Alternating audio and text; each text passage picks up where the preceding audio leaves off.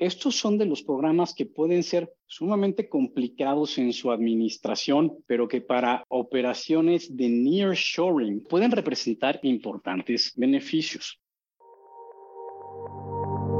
Esto es Viernes de Opinión, Viernes de Opinión, un podcast original de Sánchez de Bani.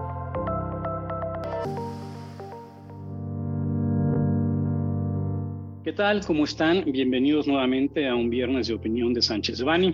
Soy Alberto Campos, socio de la práctica de comercio exterior y aduanas de la firma, y hoy traigo un tema que seguramente han estado escuchando muy fuerte recientemente en medios. Es un tema que realmente tiene mucha relevancia para el país y que es una gran posibilidad para que tengamos un crecimiento muy similar al que se dio durante los años 90 con la implementación del programa PITEX y del programa Maquila. Tal vez algunos de ustedes hayan oído hablar de esos temas, pero bueno, vamos a platicar un poco sobre qué es el nearshoring, cuáles son las razones que tiene el nearshoring para estar en este momento tan en boga y probablemente lo más importante, cuáles son las ventajas que va a tener este nearshoring para aquellas personas que tienen inversiones o tienen operaciones en México.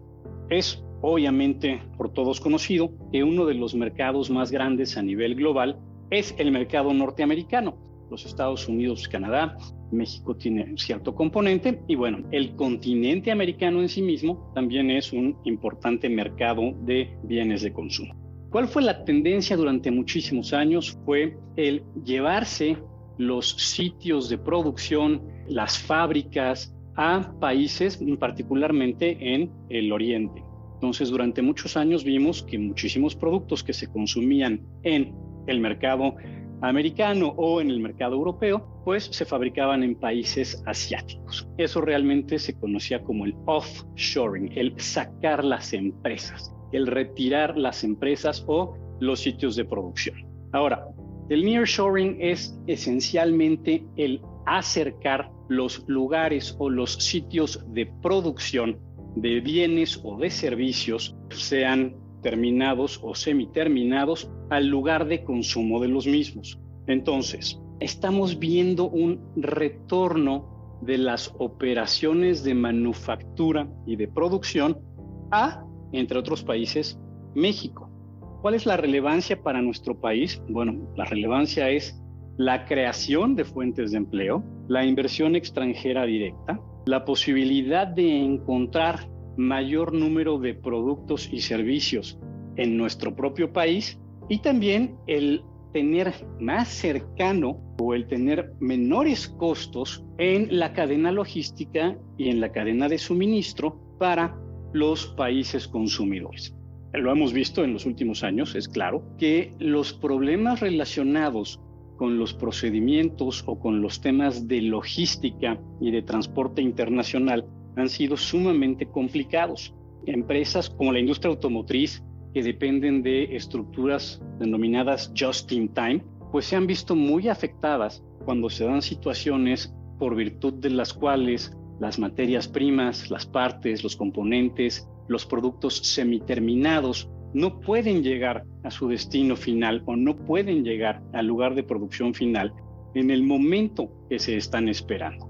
Los costos derivados de este tipo de situaciones son altísimos y el tener a esta producción, el tener estos productos, estos bienes, dígase materias primas o dígase terminados o semiterminados más cercanos del punto de consumo, en donde se requieren en un momento específico o determinado, pues nos va a ayudar muchísimo en tema de costos. Máxime que, como todos ustedes saben, bueno, al día de hoy, cualquier pequeño costo al final del día tiene un efecto altísimo en el producto terminado. Otro punto muy importante es por qué este boom del nearshoring. También tiene que ver algo con los temas geopolíticos que estamos viendo. Muchos de ustedes sabrán que, bueno, los productos de origen eh, chino, los productos de, que tengan como origen o como lugar de fabricación la República Popular China, han sido sujetos a algunas restricciones o algunas limitantes para su importación a los Estados Unidos, o bien han sido sujetos a algunos aranceles o impuestos en esa importación. Entonces, también este es un factor importante en los costos que va a tener un producto terminado en los Estados Unidos como el principal mercado consumidor. Ahora, la oportunidad de México está esencialmente, primero, en la cercanía geográfica. Somos vecinos del mercado más grande del planeta o de uno de los mercados más grandes del planeta. La distancia es corta, las comunicaciones son en general buenas, la experiencia que tenemos haciendo negocios con los Estados Unidos y Canadá y otros países, por ejemplo países europeos, es bastante amplia.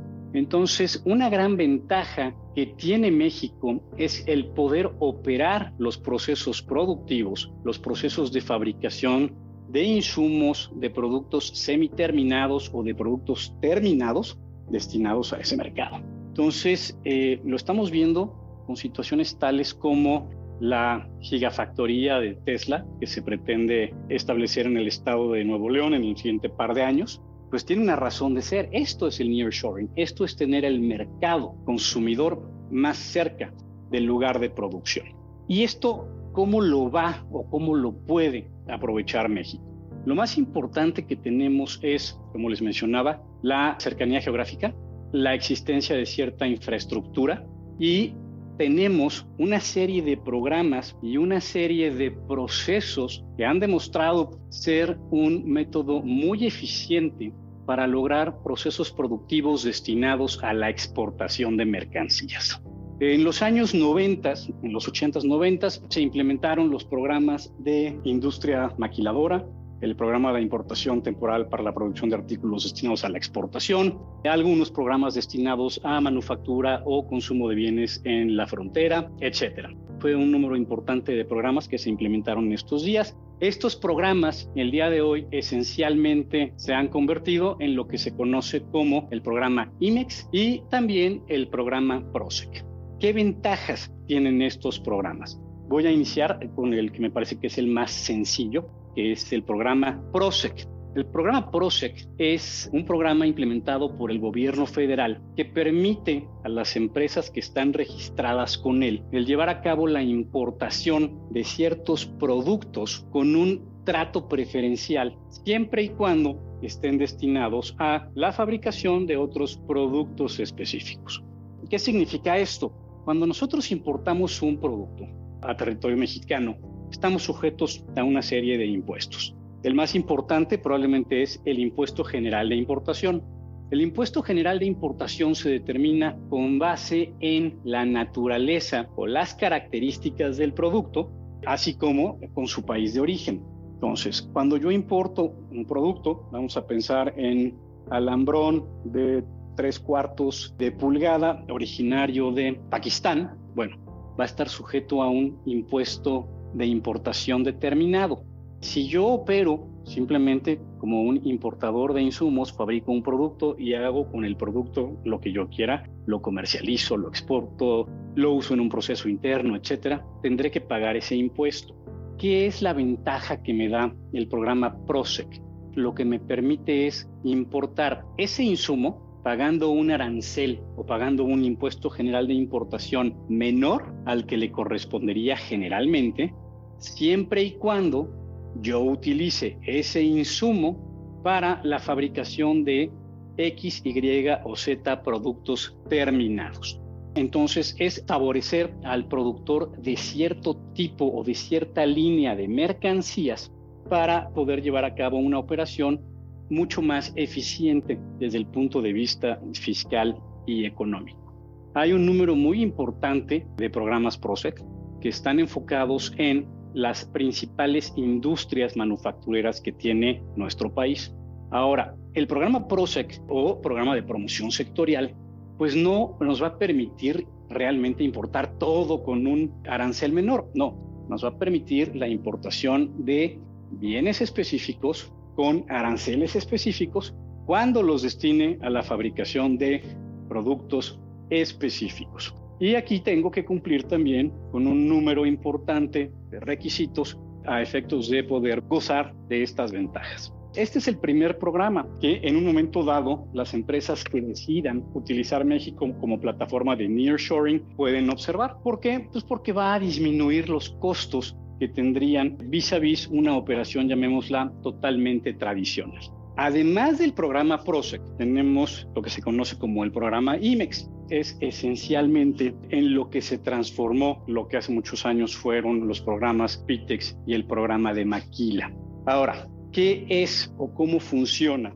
El programa IMEX es un programa que permite a las empresas que están registradas en el mismo llevar a cabo la importación temporal de ciertas mercancías para fabricar un producto destinado a ser exportado. Aquí hay una palabra muy importante que es la importación temporal. El programa IMEX me va a dar ciertas ventajas o me va a dar ciertos beneficios cuando mi operación tiene un destino de exportación. El programa IMEX tiene también ciertas limitantes que pueden hacer compleja su operación. Y para que realmente tengamos el beneficio del no pago de impuestos de importación y del impuesto al valor agregado, que es un concepto muy importante, en esa importación temporal necesito también tener lo que se conoce como una certificación de IVA y IEPS. Entonces, cuando yo tengo el conjunto del programa IMEX y el programa de certificación, me voy a encontrar con una gran ventaja que es una disminución de costos en mi operación de importación de insumos para la fabricación de productos terminados destinados a la exportación. Les voy a dar un ejemplo utilizando el tema de la gigafactoría de Tesla. Tesla construye su planta, tiene una gran fábrica de autos en México y para hacer esos autos, ¿qué va a necesitar? Pues va a necesitar una serie de insumos. Pensemos en hierro, aluminio, puertas, textiles, tecnología, etc. Si Tesla importara cada uno de estos componentes de manera definitiva, estaría pagando un monto importante de impuestos en la importación de esos productos. ¿Qué impuestos va a pagar? Pues estaría pagando esencialmente impuesto general de importación, e impuesto al valor agregado. Esto lo pagaría cuando los bienes entran a México, fabrica el vehículo, lo cual obviamente tomará cierto tiempo, ciertos meses desde que se lleva a cabo esa importación temporal de los insumos hasta que se termina el vehículo y el vehículo es exportado. En un escenario normal pagaría esos impuestos y en el momento en que exporta el producto terminado, pues tendrá algunas ventajas o algunas posibilidades de recuperar los impuestos pagados o bien acreditar el impuesto al valor agregado que corresponda. Esto realmente cuando vemos una operación del tamaño de lo que pudiera ser la operación de Tesla, pues es un costo en flujo altísimo para una empresa adicional a lo que le costó iniciar esa operación, adicional a lo que le costó poner esa gigafactoría. Entonces, cuando operamos bajo un programa IMEX conjuntamente con una certificación de IVA-IEPS, lo que voy a lograr es que tenga un costo menor. Ahora, para tener acceso a este programa, pues sí tengo que cumplir con un número importante de requisitos que de una u otra forma le puedan demostrar al gobierno federal que estoy acogiéndome a los beneficios del programa cumpliendo con los requisitos del mismo. Y en esencia esto es, necesito demostrarle al gobierno federal que cuando importo sin el pago inmediato o con el diferimiento del pago de esos impuestos, esos bienes que fabriqué con esos insumos efectivamente se están destinando a la exportación. Estos son de los programas que pueden ser sumamente complicados en su administración, en su implementación, pero que para operaciones de nearshoring, en los cuales lo que se busca es enviar los productos terminados a un mercado extranjero, pues pueden representar importantes beneficios. Y aquí es donde es muy importante que no por querer tomar las ventajas rápidas dejemos de poner atención en lo que tengo que cumplir para estas ventajas. Nuevamente, para las grandes operaciones, como lo puede ser la gigafactoría de Tesla u otras operaciones destinadas al mercado americano, bueno, pues vale la pena considerar los beneficios y las obligaciones. Otro punto muy importante que tiene el nearshoring es los costos logísticos. El costo que puede tener para una empresa el transporte de materias primas, partes, componentes, vis a vis el costo del transporte de un producto terminado es gigantesco, simplemente por el volumen y por el cuidado que tenemos que tener con ese producto terminado. Y otro punto muy importante es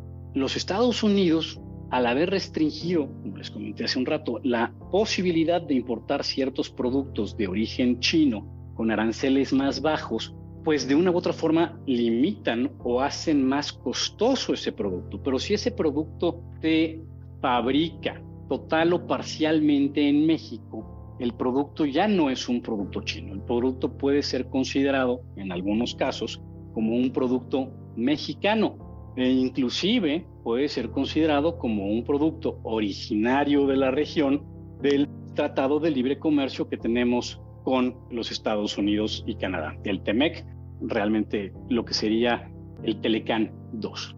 Entonces, el nearshoring no es nada más el venir a hacer una operación de manufactura, de fabricación, tiene una razón de ser y para que esa razón de ser funcione, es muy importante que estemos conscientes de cuáles son las obligaciones y los requisitos a los que me voy a tener que enfrentar. Nuevamente, México demostró durante muchísimos años que los programas de maquila, el programa PITEX, los programas de manufactura fueron una gran herramienta para el crecimiento de la economía nacional. Ahora, con los problemas y los costos que implican los temas logísticos, los temas de transporte, pues me parece que nuevamente nos encontramos en una extraordinaria posición para un crecimiento en las inversiones en México, lo que se ha conocido o lo que estamos escuchando mucho en medios como el nearshoring. Entonces, esas son desde el punto de vista del comercio exterior y desde algunos puntos de vista fiscales las principales ventajas para hacer negocios, como para el propio Estado mexicano, que tendrá que poner a disposición de esa industria, de esas inversiones, pues ciertos temas de infraestructura, de capacidad, de reconocimiento para que puedan llevar a cabo este tipo de operaciones. Además de los temas directamente relacionados con el comercio exterior, Vamos a ir viendo temas muy, muy importantes en materia laboral, temas muy importantes en materia fiscal, en materia ambiental, muchísimos más conceptos específicos que platicar y realmente el nearshoring, viéndolo como un concepto amplio, como un boom de manufactura, pues tiene retos legales que es importante conocer desde un inicio y asimismo prevenir cualquier riesgo que pueda derivar de estos programas o de estas operaciones de manufactura. Los dejo nuevamente en este viernes de opinión y esperamos verlos pronto. Gracias. Les recordamos que este material representa una opinión, por lo que no puede ser considerado como una asesoría legal. Para cualquier duda o comentario sobre este material, contacte a José Alberto Campos Vargas, jacampos.com. Salvo especificación en contrario, los usuarios del presente podcast podrán guardar y utilizar la información aquí contenida únicamente para uso educativo, personal y no comercial. Por lo tanto, queda prohibida su reproducción para cualquier otro medio, incluyendo pero sin limitar, el copiar, retransmitir o editar sin el previo consentimiento de Sánchez de Bani S. Berry,